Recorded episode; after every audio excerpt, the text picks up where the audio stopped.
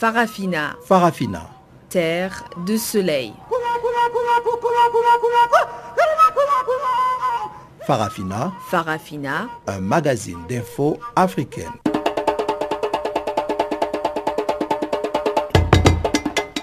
Présentation Pamela Kumba. Bonjour et bienvenue à cette nouvelle édition des actualités en français. Nous sommes ensemble pour une cinquantaine de minutes sous la direction technique de Teboro Mosueo. Au menu du jour. Le Gabon rejette l'enquête indépendante réclamée par l'Union européenne. Le patron de l'ONU, Antonio Guterres, est en Centrafrique. L'Union pour la nation congolaise se retire du gouvernement de la République démocratique du Congo. Et nous irons au Kenya où la tension ne cesse de grimper à l'orée de la présidentielle du 26 octobre. Voilà donc pour les titres du jour. On en parle en détail tout de suite après le bulletin des informations de Guillaume Cabissoso.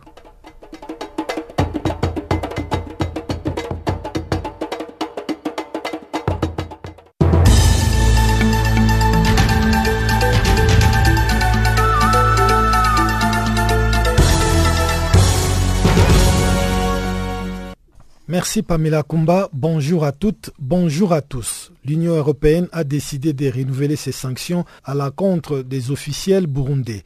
Réunis ce lundi en Conseil, l'organisation européenne a prolongé d'un an jusqu'au 31 octobre 2018 le gel des avoirs de ces officiels burundais et l'interdiction et l'interdiction qui leur a été faite de voyager sur tous les territoires de l'Union européenne.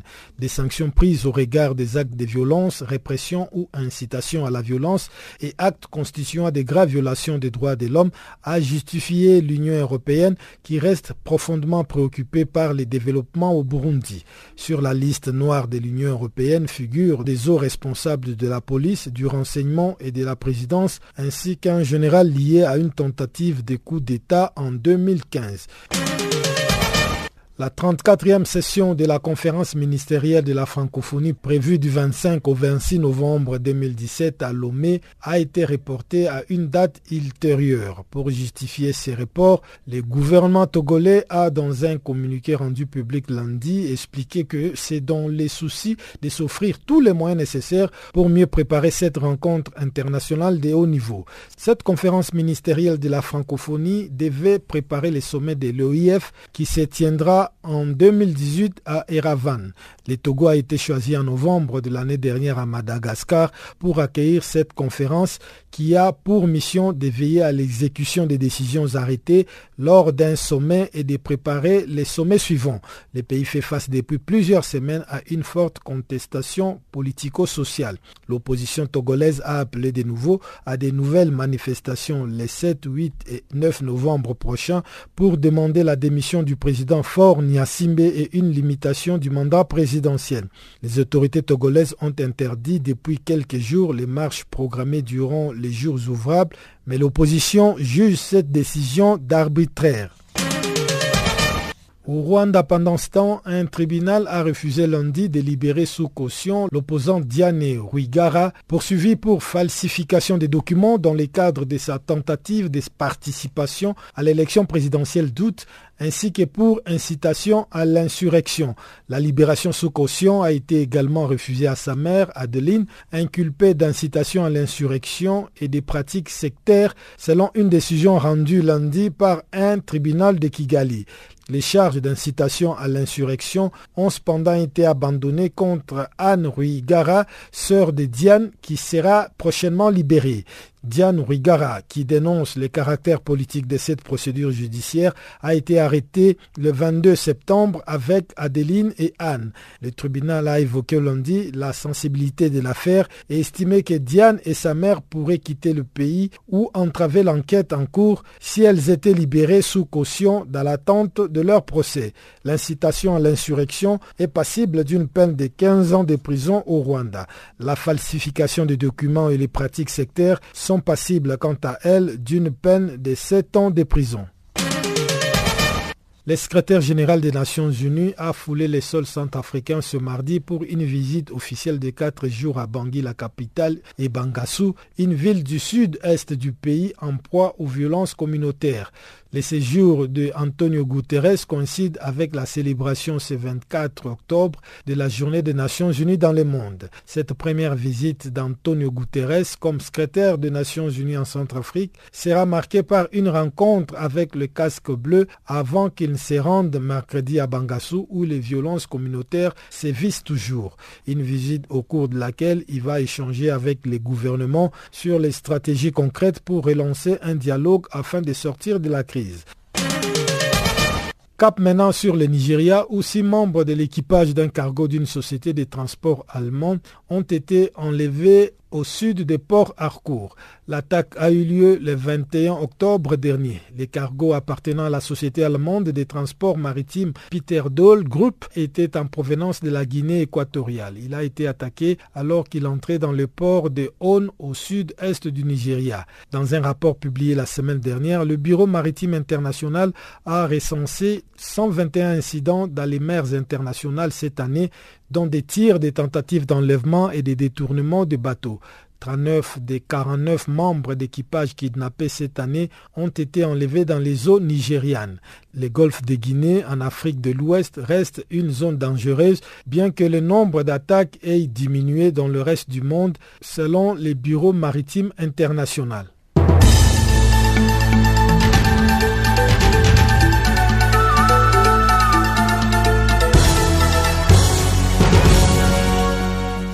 Rebonjour à tous. Au Togo, la coalition de l'opposition maintient mordicus la pression alors que le président de la CDAO, Fornia Singbe, participe ce mardi à Niamey à une réunion consacrée à la mise en place d'une monnaie unique dans l'espace ouest africain.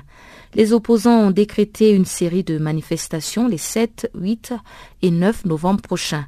La conférence ministérielle de la francophonie, initialement prévue se tenir du 24 au 26 novembre aussi, a été annulée selon un communiqué gouvernemental et les appels au dialogue se multiplient.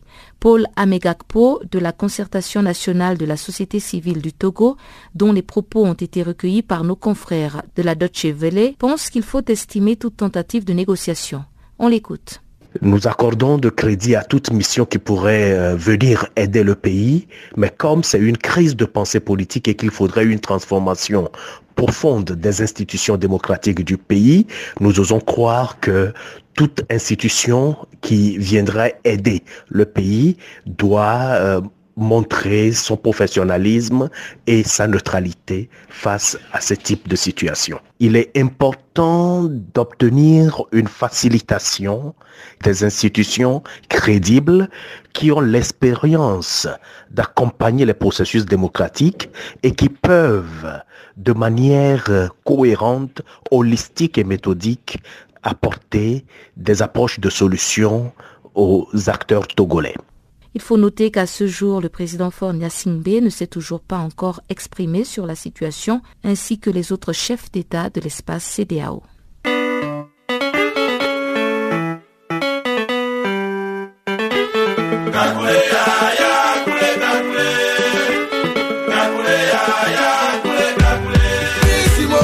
Du nouveau sur Channel Africa.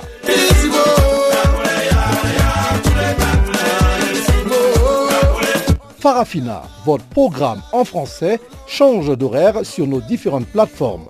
À partir du 1er novembre 2017, retrouvez-nous de 16h à 17h en temps universel sur DSTV, canal 802 et sur Internet live streaming à l'adresse www.channelafrica.co.za. En ondes courte et sur le satellite, retrouvez-nous tous les jours à la même heure 16h à 17h en temps universel, mais aussi en rediffusion de 23h à minuit. Channel Africa. En République démocratique du Congo, l'UNC, l'Union pour la nation congolaise, a annoncé lundi soir son retrait du gouvernement. Ce retrait rentre dans les conséquences du report des élections initialement prévues en décembre prochain. Dans une correspondance adressée au Premier ministre Bruno Chibala, le président national de l'UNC, Vital Kamere, explique la décision par l'incertitude qui plane autour de l'organisation des élections prévues par l'accord de la Saint-Sylvestre. Jean-Noël Bamouze nous appelle depuis Kinshasa. C'est à l'issue d'une réunion de la direction politique de l'Union pour la nation congolaise que ce parti cher à l'opposant Vital Kamere a pris la décision de retirer son délégué de l'équipe gouvernementale. Le ministre d'État au budget, Pierre Kangoudia, ne devra plus faire partie du gouvernement en place ici en République démocratique du Congo et devrait déjà déposer sa démission au Premier ministre Bruno Tibala. Au cours d'un point de presse tenu ici à Kinshasa, Vital Kamere a expliqué que si l'UNC avait accepté d'être au gouvernement, c'était pour contribuer à l'organisation des élections cette année conformément à l'accord du 31 décembre 2016. Écoutons plutôt cette déclaration politique lue par la secrétaire fédérale de l'UNC Belgique, Nicole Boitia. Considérant le retard et la certitude de la non-organisation des élections au 31 décembre 2017, Considérant que la participation de l'UNC au gouvernement était de contribuer à l'organisation des élections dans le délai de l'accord de la Saint-Sylvestre. 3. Compte tenu du fait qu'à ce jour, la CENI n'a toujours pas publié le calendrier électoral conforme à l'accord de la Saint-Sylvestre. 4. Après concertation avec le camarade Pierre Kangoudia Mbaï, la direction politique nationale de l'UNC décide le retrait du délégué de l'UNC du gouvernement en la personne de M. Pierre Kangoudia Mbaï, ministre d'État au budget. L'UNC œuvrera toujours dans l'intérêt du peuple congolais. Et pour l'interfédéral de l'UNC Kinshasa, l'Union pour la nation congolaise n'acceptera pas que les élections soient reportées contrairement à l'accord de la Saint-Sylvestre. Dans tous les cas, pour Sele Yemba, son parti met déjà toutes les batteries en marche pour faire échouer les stratégies de la majorité présidentielle et de la Commission électorale nationale indépendante. Nous mettons les batteries en marche pour faire appliquer l'article 64 ensemble avec toutes les forces vives de la République. Tant que Joseph Kabila ne sera pas candidat à sa propre succession, nous avons capté les messages venant de la majorité. Il n'y aura jamais élection en RDC. Nous allons contraindre tout le monde à aller aux élections, lesquelles élections, un seul Congolais ne sera pas candidat à sa propre succession, c'est Joseph Kabila. Pas parce qu'il est mari à X ou père de Y, mais parce que la Constitution ne lui a donné que la latitude d'avoir pas plus de deux mandats. Et c'est ce que nous nous sommes convenus à la Senco. L'UNC, nous avons dit, tant que nous serons au budget, Corneille Nanga se plaindra de tout, sauf de l'argent. Parce que le décaissement des comptes des trésors publics commence à partir du budget. Nous avons compris qu'il y avait un mariage contre nature, CENI et MP. Donc l'intention n'est pas d'organiser les élections. Et du côté de la majorité présidentielle, on estime que la décision de l'Union pour la nation congolaise est plutôt une stratégie pour essayer de reprendre la confiance de la population qu'elle a déjà perdue. François Sekouye est cadre de la majorité présidentielle. L'INC a participé avec nous au dialogue de l'Union africaine et a approuvé un plan qui devait faire organiser les élections au mois d'avril 2018. Au demeurant, les résolutions du dialogue de la Saint-Sylvestre disent également que si on n'arrive pas à organiser les élections au 31 décembre 2017, les CNSA, les gouvernements et la CENI peuvent se réunir pour déterminer notre date. Il ne faut pas faire la politique politicienne pour récupérer une opinion publique apparemment perdue par certains de leurs actes. C'est des stratégies simplement politiciennes, des calculs parce que une certaine opinion voudrait voir les élections s'organiser en décembre, mais quand on les dit, il faut se préparer. Quels sont les actes que les opposants aujourd'hui ont posés pour montrer qu'ils ne se pas aux élections? Jean-Noël Bamoïse pour Channel Africa, Kinshasa. Et puis, le secrétaire général des Nations Unies a foulé le sol centrafricain ce mardi pour une visite officielle de quatre jours qui va le conduire à Bangui, la capitale, et à Bangassou. Cette première visite d'Antonio Guterres comme secrétaire général de l'ONU en Centrafrique sera marquée par une rencontre avec les casques bleus avant qu'ils ne se rendent mercredi à Bangassou, une ville du sud-est du pays en proie aux violences communautaires.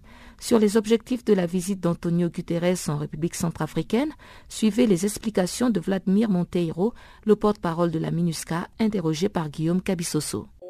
Cette visite est extrêmement importante euh, compte tenu de la situation actuelle de la République centrafricaine, n'est-ce pas? La sécurité, euh, notamment ces derniers temps dans le sud et, le sud-est du pays, également quelques événements dans, dans le nord-ouest, mais également une situation humanitaire dramatique avec euh, le nombre de déplacés internes qui, qui est passé à, à 500 000, un peu plus de 500 000. Donc c'est pour euh, attirer l'attention du, monde que le secrétaire général arrive en Centrafrique. Ce matin, le journal Libération euh, consacre sa une à la Centrafrique en disant que c'est le pays que, tout le monde a oublié. Le secrétaire général montre au contraire que la Centrafrique est au centre de, de ses préoccupations et que les Nations Unies sont déterminées à aider le pays à aller de l'avant. Qu'est-ce qu'il y a de particulier en Centrafrique lorsqu'on connaît qu'en République démocratique du Congo, il y a la MONUSCO, au Mali, il y a la MINUSMA, pour que le secrétaire général de l'ONU accorde son premier déplacement en Afrique, en Centrafrique? Ben, je, ne parlerai pas pour la MONUSCO, je parlerai pour la, MINUSCA. Euh, la MINUSCA est en Centrafrique depuis euh, trois ans. Elle a permis à ce pays d'aller de l'avant, euh, d'éviter un, génocide euh, au moment de son déploiement. Euh, elle a permis au pays de retrouver des institutions élues. Elle accompagne le pays dans ce défi qui est un défi extrêmement difficile, qui est celui de la stabilité et la sécurité. c'est un pays où des casques bleus ont perdu la vie. Nous avons perdu huit hommes au mois de mai dans la partie sud-est, notamment mm, autour de Bangassou. Donc, le secrétaire général vient pour rendre hommage au travail de la ministre, mais également à tous les casques bleus euh, qui ont perdu euh, leur vie un peu partout, en Afrique, ailleurs. Un hommage à tous les acteurs qui essaient d'aider des peuples dans la détresse comme le peuple centrafricain, d'où l'importance de, sa venue. Le Conseil devra se pencher sur le mandat de la MINUSCA au mois de novembre mais le plus important, c'est de venir et de, relancer le processus de résolution de la crise. Nous disposons de quelques 12 000 hommes, des casques bleus, des militaires, des policiers qui font usage de la force quand il le faut. Mais comme il l'a dit dans son message, il vient ici pour essayer de relancer le processus de dialogue. Il faudrait euh, à ce moment-là qu'il y ait un engagement de part et d'autre des Centrafricains, des groupes armés qui sont responsables des violences et également ceux qui manipulent des éléments armés, euh, qu'ils soient à l'intérieur du pays ou qu'ils soient dans lui. Pour parler justement de ces mouvements armés, il y en a deux, le principaux en tout cas, qui ont signé la semaine dernière un accord de cesser les faits pour euh, œuvrer au retour de la paix en Centrafrique. Est-ce que avec cet accord, avec cette signature, euh, on peut espérer le retour prochain de la paix dans le pays? Ben, La première chose, c'est que tout, accord qui vise à promouvoir la paix euh, est important. Mais par rapport à ces deux groupes armés, ce sont, un, des groupes armés qui sont responsables des violences, n'est-ce pas? Euh, D'ailleurs, euh, notre division des droits de l'homme et le bureau du haut-commissaire aux droits de l'homme vient de publier un rapport qui met en cause le FPRC et l'IPC, responsable d'exactions extrêmement graves, n'est-ce pas? Donc, nous, les, attendons maintenant. ils ont signé un accord qu'ils respectent leurs engagements et qu'ils mettent fin aux, violences. Nous, on continue euh, à, soutenir le gouvernement, à soutenir l'initiative africaine avec euh, son plan de paix et de réconciliation pour la, Centrafrique et également des autres partenaires comme la communauté Saint-Egilio. Et puis parlons justement de la Centrafrique. La détérioration de la situation a entraîné depuis le début de l'année le déplacement de 600 000 personnes et plus de 500 000 autres sont des réfugiés dans les pays voisins. Lors de sa visite dans le pays ce 24 octobre, qui est également la journée des Nations Unies, le secrétaire général de l'ONU, Antonio Guterres, va rendre hommage aux 12 casques bleus décédés depuis janvier 2017 en service. À la veille de son arrivée, le général du corps d'armée et commandant de la force de la MINUSCA, général Bala Keita, décrivait une situation sécuritaire criblée par un regain de violence dans certaines zones la situation sécuritaire euh, à la veille de la visite du secrétaire général, disons, j'en fais une appréciation un peu compliquée. On a fait des avancées globalement au cours de l'année. Mais il se trouve que ces derniers six mois, il y a eu des soubresauts qui ont créé une réorientation de cette appréciation de la situation globale. Parce qu'il y a des zones où, malheureusement, de manière très localisée, on est en train d'observer un regain de tension et de menaces sur les populations civiles. Et ces incidents localisés qui ont quand même euh, une certaine importance ont pris le dessus sur les réussites macro. Donc voilà, de manière globale, on a fait des progrès, mais quand vous allez dans certaines euh, localisations, bon, on voit qu'il y a encore du travail à faire. Lorsque nous nous rendons par exemple euh, au PK5, lorsqu'on discute avec les communautés musulmanes et euh, lorsqu'on lit la presse aussi, les rumeurs, il est beaucoup fait état de clivage religieux et d'agression un peu généralisée. Comment est-ce que la MINUSCA perçoit et quelle est la réponse qu'on peut apporter La réponse, euh, malheureusement, elle est aussi bien sécuritaire que communicationnelle. En fait, il y a des gens qui utilisent une certaine euh, recrudescence de la violence que des gens ont créée justement pour pouvoir communiquer là-dessus en faire des propagandes. Et malheureusement, l'autre partie aussi a compris qu'on pouvait aussi utiliser la tuerie malheureusement pour faire une propagande à des fins politiques. Donc il y a un conflit qu'on pourrait qualifier d'intercommunautaire, malheureusement, qui les gens ont réussi à lui donner l'aspect, c'est les chrétiens contre les musulmans. Parce qu'au niveau de Bangassou, au sud-est, comme vous le savez, Zemio, malheureusement, il y a un phénomène qui s'est développé où vous voyez une partie de la population qui essaie de pousser hors de cette zone une autre partie de la population. Et maintenant, chaque incident est manipulé par les gens qui ont été à l'origine ici à Bangui et qui utilise justement l'autre communauté et qui essaie de développer une grande propagande autour. Et c'est ce qui fait qu'actuellement, au niveau du PK5, à chaque fois qu'il y a des attaques contre les musulmans, telle qu'en soit l'ampleur, justement, les gens démultiplient cela jusqu'à ce que cela dépasse justement le contrôle de l'ensemble de la mission. Donc nous, bien qu'on est en train de réagir pour contrôler justement cette violence au maximum, mais il faut une communication aussi bien au niveau de la mission et aussi bien au niveau du gouvernement pour aller plus vite que ces gens-là qui utilisent justement cette tuerie à des fins de propagande. Donc voilà à peu près là où on se situe, qui fait qu'il y a ce sentiment que, disons, il y a une certaine tension, une certaine insécurité qui se développe parce qu'il y a une grande partie de propagande, 75% de propagande. Toutefois, compte tenu de toutes ces poches d'insécurité, vos capacités militaires sont pratiquement épuisées. Vous êtes euh, arrivé à saturation. Le secrétaire général a demandé 900 troupes supplémentaires. Comment allez-vous les utiliser? On n'aura jamais suffisamment de troupes pour régler le problème militaire. Donc je veux que ça soit clair dans l'esprit de tout le monde. Parce que bon, même si on a un bataillon, bon, ça va nous faire 12 000 hommes. Donc il n'y a pas de solution militaire. Mais on a besoin de moyens supplémentaires pour justement éviter qu'il y ait, disons, autant de tueries. C'est-à-dire qu'on puisse contrôler un les groupes armés et pouvoir réagir, disons, pour prévenir certaines de ces tueries d'arriver. Et peut-être d'avoir beaucoup plus de capacité de pouvoir mettre la pression et amener les gens à aller beaucoup plus vite vers la solution négocier la solution politique. Donc les capacités qu'on va avoir, ça va nous permettre justement d'équilibrer. Parce qu'honnêtement maintenant, ce pays est vaste et on a eu des trous sécuritaires dans certaines parties du territoire. Par exemple au sud-est, on a vu qu'il y avait un trou sécuritaire qui était dû justement au retrait de les forces africaines. Et nous, en ce moment, on n'avait plus de moyens justement d'être présents là-bas. Donc c'est ce qui fait un petit trou. On bricole là-bas pour essayer justement de contrôler la situation. Mais si on a des capacités, on peut contrôler beaucoup mieux et en même temps être en mesure de réagir pour pousser les gens à aller vers le processus politique. Comment arrivez-vous à prendre en compte le problème d'exploitation sexuelle et abus sexuels et quelle est la réponse que la mission donne?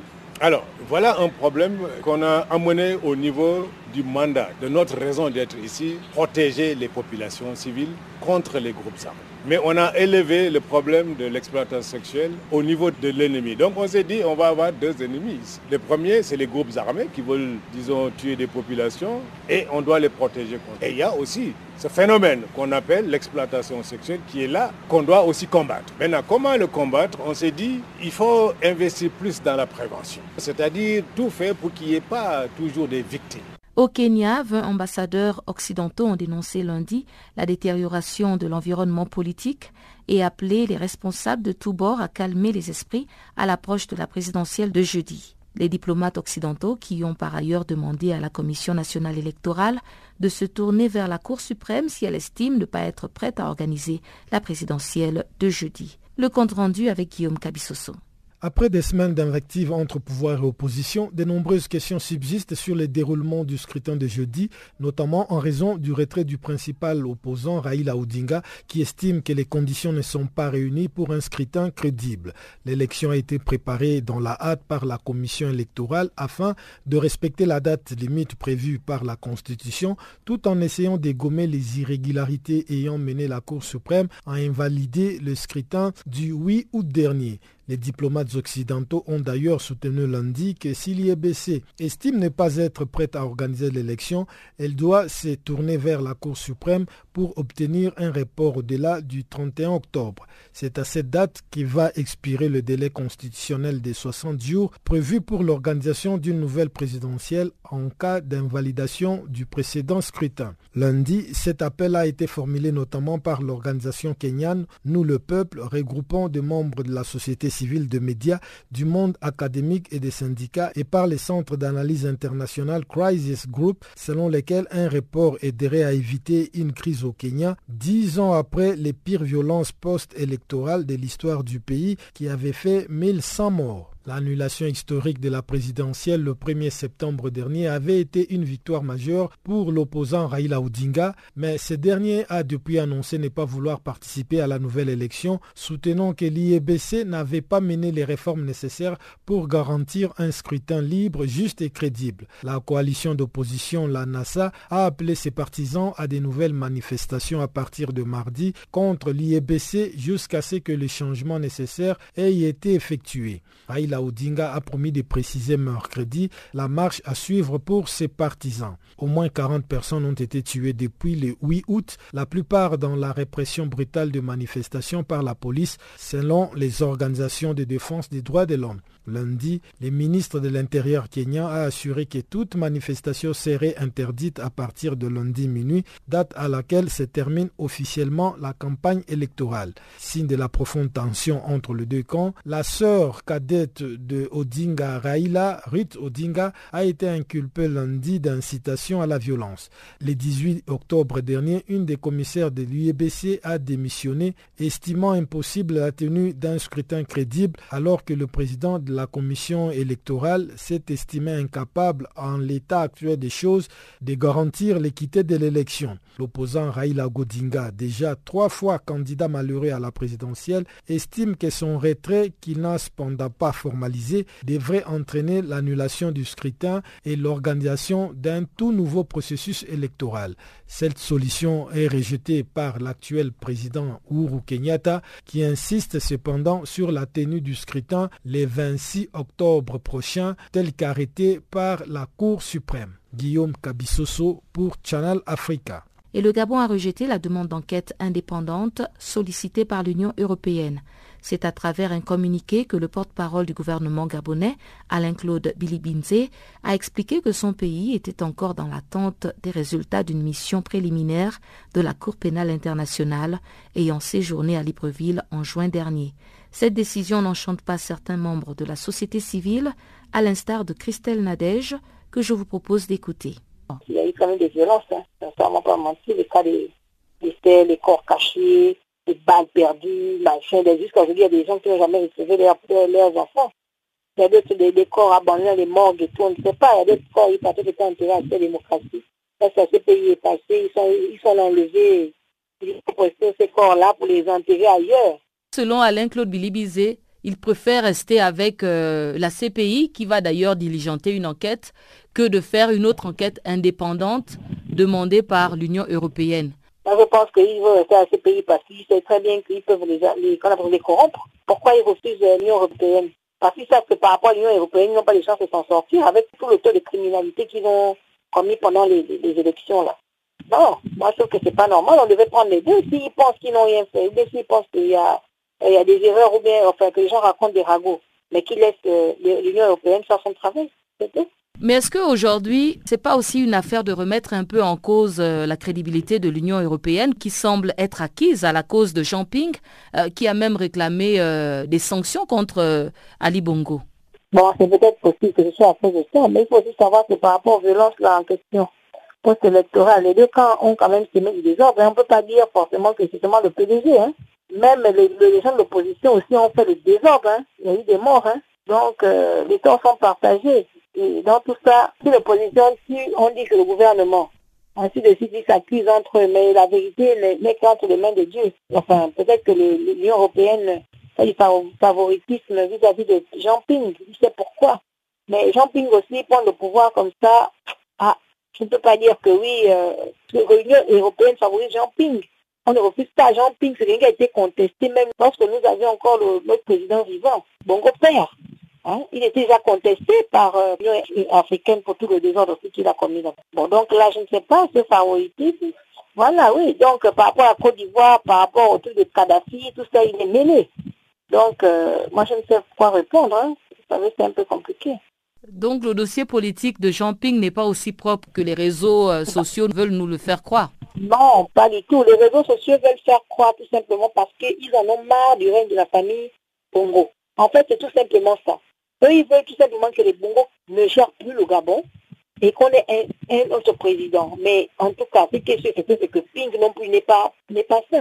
Ping a une grosse tâche, il a une grosse part de responsabilité. Il a été aussi, euh, comment dire, euh, par rapport à toute l'Afrique, oui, toute l'Afrique a contesté aussi le, comportement de Ping, Bagbo et Ouattara et tout ça, la tête qu'il n'a pas fait, il a été contesté. Qu'il a fait lors des élections en Côte d'Ivoire. Il a refusé qu'on fasse des comptes de voix et autres et autres. La même chose, il voudrait que ça se reproduise aussi ici.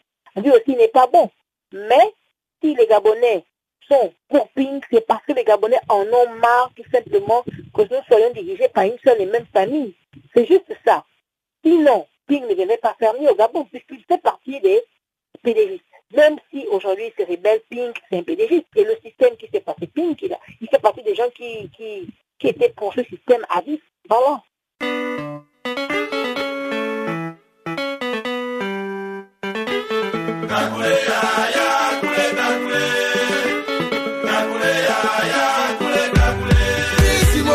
Du nouveau sur Channel Africa.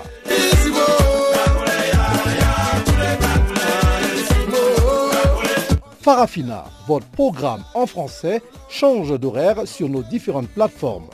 À partir du 1er novembre 2017, retrouvez-nous de 16h à 17h en temps universel sur DSTV, canal 802 et sur Internet live streaming à l'adresse www.channelafrica.co.za.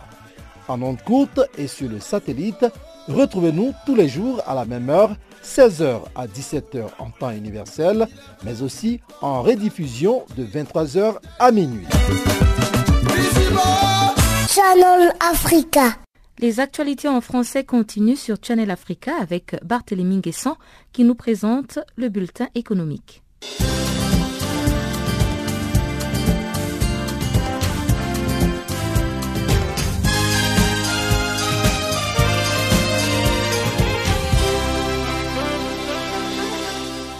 Bonjour Pamela, bonjour et bienvenue à tous.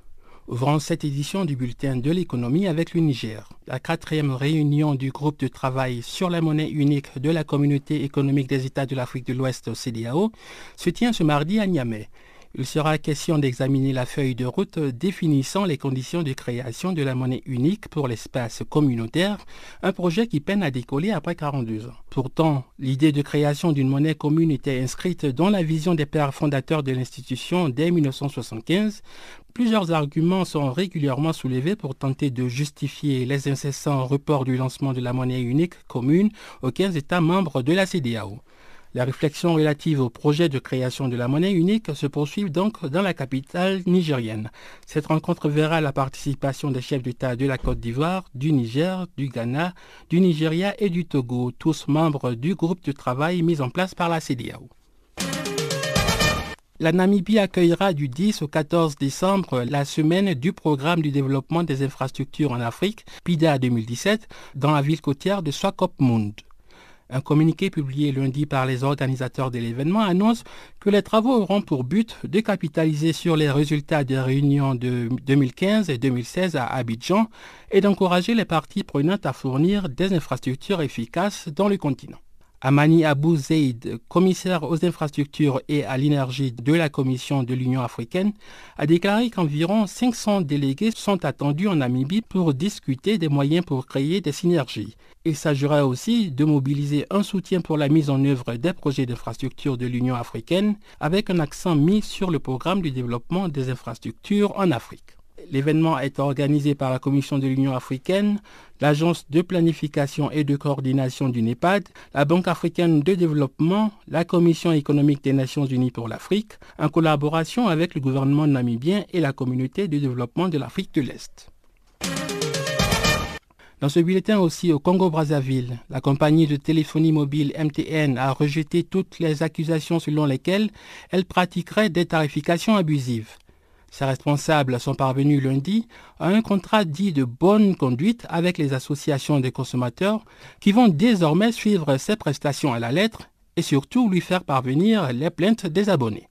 En réalité, il n'y a jamais eu de vol de crédit. En réalité, il n'y a jamais eu de tarification abusive. C'est en ces termes que se défend Djibril Ouattara, directeur général de MTN Congo, filiale d'une multinationale sud-africaine considérée pourtant comme l'un des meilleurs réseaux de téléphonie mobile de la place. Le secrétaire exécutif de l'Observatoire des droits des consommateurs, Mermans Babunga, donne tout le sens de ce cadre de concertation. Nous aurons désormais l'occasion de pouvoir discuter directement sur les différentes plaintes des consommateurs qui restaient sans suite. Ce cadre de concertation est l'aboutissement des négociations engagées et coordonnées par l'Agence de régulation des postes et communications électroniques. Et puis au Maroc, les importations de produits énergétiques ont bondi de 27,8% pour atteindre 5,2 milliards de dollars fin septembre, contribuant pour 64,2% à la hausse des importations totales du pays, rapporte lundi le quotidien marocain Le Matin. L'envolée de la facture énergétique s'explique principalement par l'augmentation des achats de diesel et de mazout à 2,5 millions de dollars, ainsi que du gaz, de pétrole et d'autres hydrocarbures, précise le journal. Sur les neuf premiers mois de l'année, les importations mondiales ont atteint 33,5 milliards de dollars, soit une augmentation de 5,7 sur un an. Enfin, pour terminer ce bulletin, pour le Soudan, la Commission européenne a annoncé lundi une enveloppe de 106 millions d'euros d'aide, indiquant que près de 5 millions de personnes avaient besoin d'assistance humanitaire dans ce pays. Le montant a été annoncé au cours de la visite au Soudan du commissaire européen à l'aide humanitaire et à la gestion des crises, Christos Stylianides, notamment dans des zones en conflit au Darfour, à l'ouest du Soudan. Sur un total de 106 millions d'euros, 46 millions seront réservés aux besoins humanitaires, nourriture, santé, hébergement, système d'assainissement, selon la Commission européenne. Les 60 millions d'euros restants vont être affectés au Fonds fiduciaire d'urgence de l'Union européenne pour l'Afrique, destiné à soutenir les personnes déplacées et les migrants. Les Nations Unies prévoyaient en 2017 pour le Soudan une levée de fonds de 804 millions de dollars, mais fin septembre, elle n'avait récolté que 38% de ce montant, selon le Bureau de l'ONU pour la coordination des affaires humanitaires. Ainsi prend fin ce bulletin de l'économie. Merci de rester à l'écoute de Channel Africa.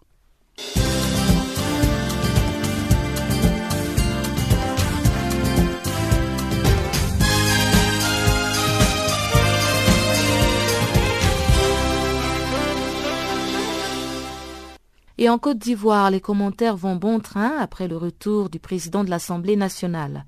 Après deux mois d'absence, Guillaume Soro rentre au Bercail dans un climat politique délétère, marqué par l'incarcération de son directeur de protocole, Souleymane Kamarate Kone, et ce retour intervient également dans un contexte où la presse est traversée par des rumeurs de coup d'État attribuées à Guillaume Soro.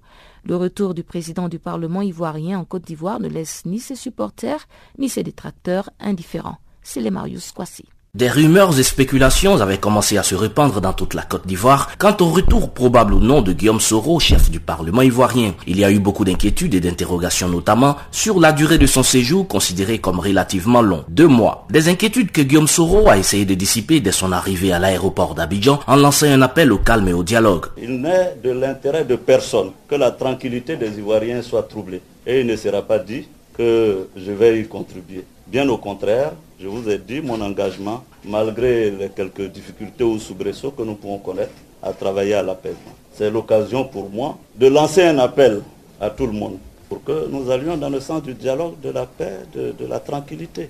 Il ne faut pas donner raison à ceux qui agitent le chiffon rouge du coup d'État permanent ou le chiffon rouge de la déstabilisation permanente pour exister. Nous ne commettrons pas cette erreur-là. Nous allons continuer de véhiculer le message de la paix.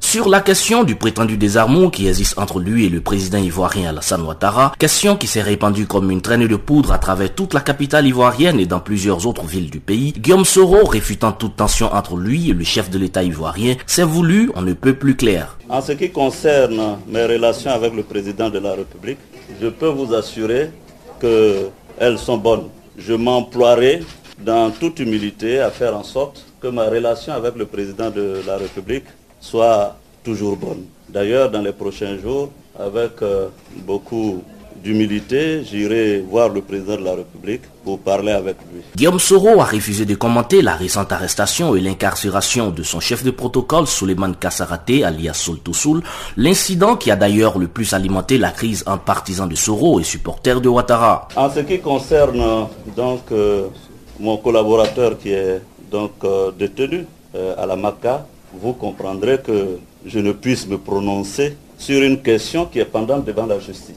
Je ne veux pas avoir ici à livrer des états d'âme, mais à ma qualité de président de l'Assemblée nationale, il est de mon devoir de faire confiance à la justice de mon pays. Il se trouvera toujours des magistrats pour dire le droit et travailler dans le sens de la maturité de notre système judiciaire. Au cours de son long séjour européen, Guillaume Soro a notamment participé à la 135e assemblée de l'UIP, l'Union interparlementaire à Saint-Pétersbourg en Russie, du 12 au 20 octobre. À son arrivée à l'aéroport d'Abidjan, il y était attendu par ses soutiens venus en nombre pour l'accueillir. Des soutiens pour qui rien n'ébranlera en eux la fièvre Soro on a dit que notre leader est, en exil. Mais il veut démontrer qu'il n'était mais il était au travail pour la nation. Et nous, en tant que jeunes, il était important de venir dire à quoi va à notre leader. Et exprimer encore notre attachement et notre amour à son excellence Guillaume Kibafuri Soro. Pour dire que la jeunesse être avec lui. Guillaume Soro était resté silencieux ces derniers mois sur plusieurs questions et intentions que lui prêtait la rue abidjanaise, donnant du coup libre coup à la rumeur qui de plus en plus enflait. Même sa récente sortie et ses explications n'ont pas rassuré de nombreuses personnes proches du camp Ouattara et qui pensent que le chef du Parlement ivoirien et ses proches ne sont guère au-dessus de la loi, mais qu'ils sont bien au contraire tous autant justiciables que le citoyen ivoirien lambda et qu'ils doivent par conséquent se soumettre à la loi. Quand est évoquée par les journalistes l'affaire Soul to Soul, Guillaume Soro affirme qu'il confie le sort de son collaborateur au courage des magistrats, au courage de la justice. Quand on est chef du Parlement de son pays, on ne peut faire confiance qu'aux institutions de ce pays. Il s'ensuit que la vérité sera dite, la vérité sera sue, et on l'espère, bien sûr, celle-ci fera triompher euh, l'équité notamment contre le collaborateur le plus proche du chef du Parlement ivoirien. Parti sans tambour ni trompette en mission à l'étranger, Guillaume Soro aura alimenté bien de fantasmes au niveau de l'actualité politique du pays. Il était hors du pays quand son chef de protocole, Suleiman Kamaraté, a été arrêté puis déféré à la MACA, la maison d'arrêt et de correction d'Abidjan, la prison civile abidjanaise. Pas plus tard que samedi, son conseiller à la communication, Touré Moussa, a eu quelques déboires avec la police à l'aéroport d'Abidjan. Son passeport a été arraché avant qu'il ne lui soit remis quelques heures plus tard. Il a néanmoins été placé sur surveillance selon ses propres thèmes. C'est de ce contexte électrique et des rapports tendus avec le camp que Guillaume Soro a regagné Abidjan. Depuis Abidjan, c'est les Marus pour Canal Afrique. Au Rwanda, la justice a refusé lundi d'accorder la liberté provisoire à Diane Rigara et à sa mère. Sa sœur Anne, par contre, a été libérée. Selon le tribunal rwandais, les prévenus pourraient fuir le pays ou entraver l'enquête en cours. Réaction de Salim, qui est le président de l'Association des Rwandais d'Afrique du Sud. Écoutez, madame la journaliste, c'est pas étonnant. C'est ce que nous avons toujours dit que le pays est géré par une dictature. Et c'est en même temps le président, c'est en même temps la justice, c'est en même temps le juge, il est tout. Et ça ne nous étonne pas, on s'attendait à ça. Notre jeune, notre jeune sœur Diane, elle est victime hein, de, ces idées politiques. Et c'est tout. Nous savons que, vous savez qu'elle avait postulé sa candidature à la présidence, la candidature qui a été refusée. Alors, on s'attendait à tout ça. À tout ce qu'on dise, que la justice dise, ce, sont des, des blabla, ça, ne tient pas. Hein, par exemple, sa sœur, elle a, elle a été relâchée alors qu'elle a la nationalité américaine. C'est elle, bel et bien, qui peuvent s'échapper à la justice, tandis que Diane, elle est rwandaise, elle n'a pas d'autre nationalité, elle avait la, nationalité belge qu'elle a remise, c'est-à-dire qu'elle est là, elle est prête, elle ne peut pas s'échapper à la justice. Seulement, nous savons que la justice est entre le seul homme, le dictateur Kagame. Euh, Paul Kagame a été récemment réélu avec un score quand même euh, olympique. Alors pourquoi devrait-il s'inquiéter des gens qui euh, voudraient faire un peu de politique ou bien qui, s'insurgent contre son gouvernement, sachant qu'il est au pouvoir? Bon, ce, score-là, des pour ça, qui n'est même pas juste, hein, après avoir écarté toutes, les, les opposants possible à contester, hein, comme euh, Diane Rwigara, qui était vraiment euh, une jeune fille et que le peuple avait l'espoir qu'il peut changer les choses. Alors on l'a écarté. Mais Diane n'a pas stoppé par là. il a quand même euh, monté son ONG, et, un organisme sans but lucratif Hein, pour seulement réveiller la, conscience de la population rwandaise. Et bien, ma soeur, nous avons, nous les Rwandais, surtout nous qui sommes à l'extérieur du Rwanda, nous suivons très très très bien ce qui se passe dans notre pays et nous supportons, nous sommes derrière cette femme, cette fille Diane Rwigara. Et même à l'intérieur du pays, les gens ne parlent pas. Mais dans leur cœur, dans leur cœur, il n'y a pas de Kagame dans leur cœur.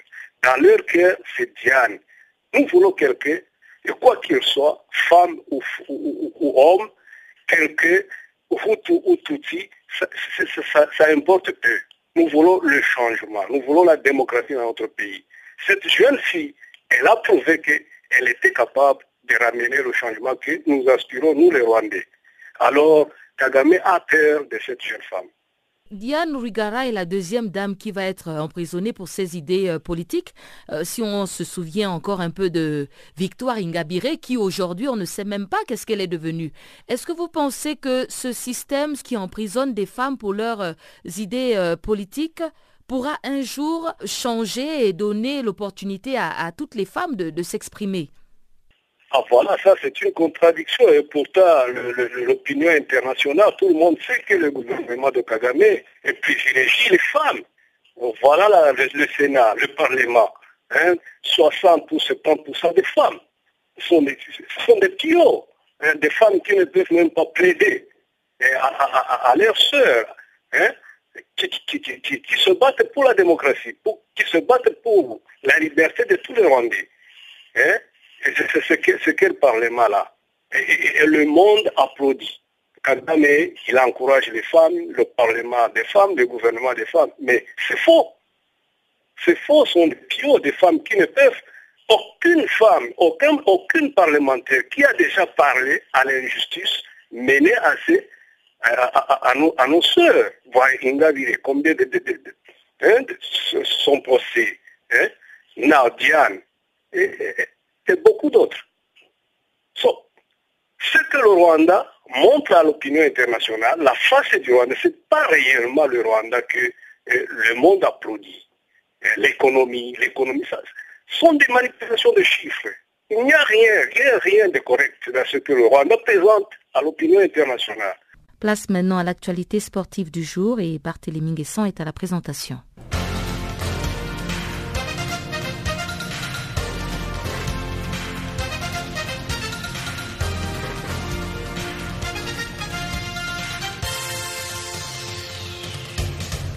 Bonjour à tous et bonjour à toutes. Bienvenue dans ce bulletin de sport.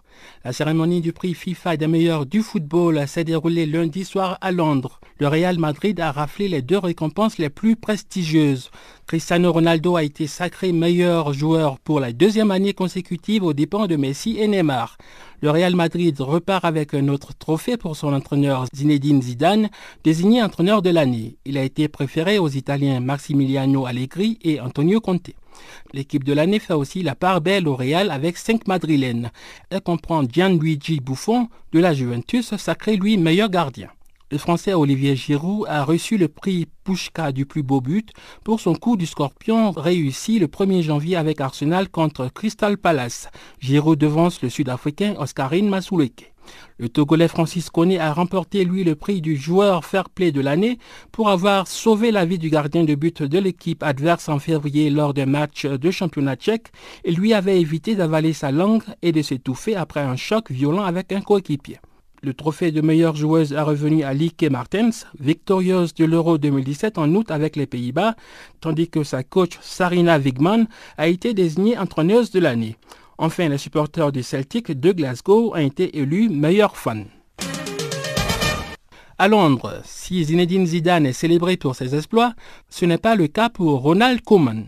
Le technicien néerlandais a été démis de ses fonctions ce lundi. Le club a annoncé la nouvelle via un communiqué rendu public sur les réseaux sociaux. En dépit des moyens colossaux mis à sa disposition lors du dernier mercato, Koeman n'est pas arrivé à faire gagner son équipe. Après la gifle à domicile infligée par Arsenal dimanche 5 buts à 2, les Toffees pointent à une inquiétante 18e place en championnat avec seulement deux victoires en neuf journées de Première Ligue. Ronald Koeman est arrivé à la tête du club d'Everton à l'été 2016. En Inde, on connaît le carré d'as du mondial de football des moins de 17 ans. Les cadets maliens affronteront l'Espagne mercredi pour une place en finale. Dimanche, les Espagnols ont dominé l'Iran par 3 buts à 1, quand le Mali, champion d'Afrique en titre, a battu samedi le Ghana 2 buts à 1. Les Maliens, derniers représentants africains en course, poursuivent leur belle Coupe du Monde en Inde avec 16 buts dans cette compétition. L'autre demi-finale mettra aux prises l'Angleterre et le Brésil. L'Angleterre a disposé des États-Unis 4 buts à 1. Le Brésil, pour sa part, a pris le meilleur sur l'Allemagne 2 buts à 1. Et puis l'Égypte, cooptée par la Confédération africaine de football pour remplacer le Maroc, nouveau pays organisateur du championnat d'Afrique des Nations, Tchad 2018, a décliné l'offre indique le directeur exécutif de la Fédération égyptienne de football dans des propos rapportés par le site KingFoot. Parwat Sweilam dénonce un calendrier surchargé pour les joueurs égyptiens, faisant allusion à la Coupe du Monde de Russie 2018. Le comité d'urgence de la CAF avait désigné la semaine dernière l'Égypte comme 16e pays qualifié après l'attribution de l'organisation du Chan au Maroc. Toujours en Égypte, dans le cadre de la deuxième journée du premier tour du championnat d'Afrique des Nations de volleyball, la sélection tunisienne s'est imposée 3-7 à 0 lundi face à son homologue kenyan. Les Tunisiens ont remporté la première manche 25-16, la seconde 25-19 et la troisième 25-22. Le championnat d'Afrique de volleyball a démarré dimanche au Caire avec le match d'ouverture remporté par le pays hôte, l'Égypte grand favori, face au Niger 3-7 à 0. Ce mardi, le Ghana sera face à la Tunisie. Si initialement 16 pays avaient annoncé leur participation, c'est finalement 14 qui se lancent à la conquête du trophée. Les deux premières équipes de chaque groupe se qualifieront pour la phase finale de la compétition qui est également qualificative pour les championnats du monde. Les trois premiers du classement final vont participer au Mondial 2018 de volleyball qui se tient du 10 au 30 septembre prochain en Italie et en Bulgarie. Et puis en Tunisie, dans le cadre du 39e championnat d'Afrique des clubs champions 2017 de handball, les filles de l'Africa Sport d'Abidjan croiseront le fer mardi avec les Camerounaises du FAP, tandis que les hommes du Red Star en découdront avec Etihad de Libye. Mercredi, les handballeuses de Bandama HBC seront face à vainqueur HBC. Dans le cadre de la troisième journée du premier tour, l'association sportive de Hamamet a assuré sa qualification pour les quarts de finale après sa victoire dimanche soir face à l'équipe camerounaise FANS 31 à 22. La compétition prendra fin le 29 octobre. Voilà, c'est la fin de ce tour d'horizon de l'actualité sportive. Merci de nous avoir suivis.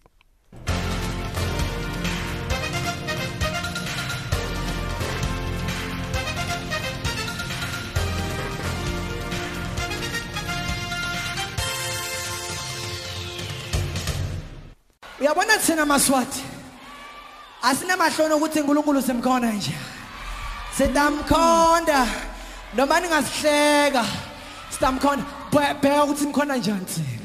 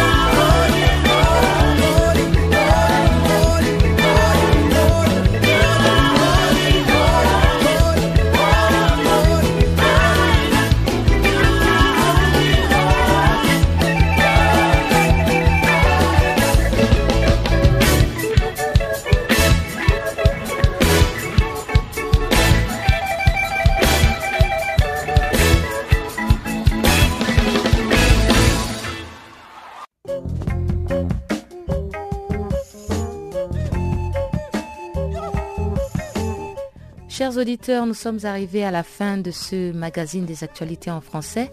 Merci encore une fois de votre fidélité. Passez une excellente fin de soirée chez vous. Au revoir.